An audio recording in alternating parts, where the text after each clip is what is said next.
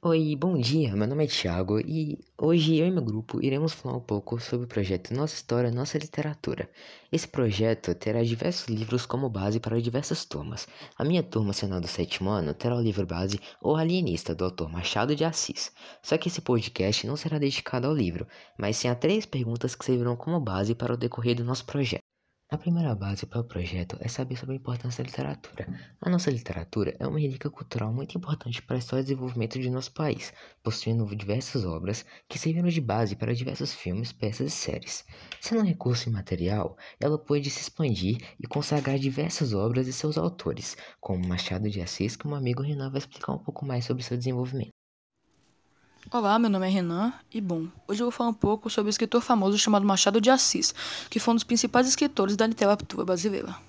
Machado de Assis foi o principal nome do realismo brasileiro e o primeiro presidente da Academia Brasileira de Letras, e um dos escritores mais aclamados da literatura. Sendo carioca, ele atuou como, por exemplo, jornalista e poeta.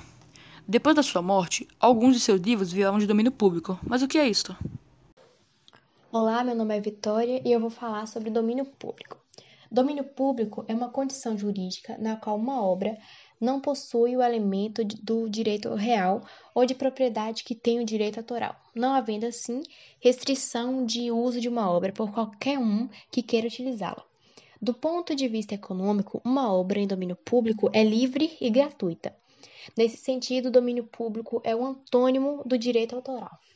O que significa dizer que um livro é de domínio público? Significa que o livro pode ser usado por qualquer pessoa em qualquer situação. Não tem restrição sobre a obra, é sem direitos autorais. Na maioria dos países, o livro entra em domínio público após 50 ou 70 anos da morte do autor. Se tratando de livros estrangeiros, a obra entra em domínio público conforme a legislação do país de origem. Observa-se que a literatura é uma relíquia cultural de muita importância para o desenvolvimento do nosso país, com grandes obras literárias que foram inspiração.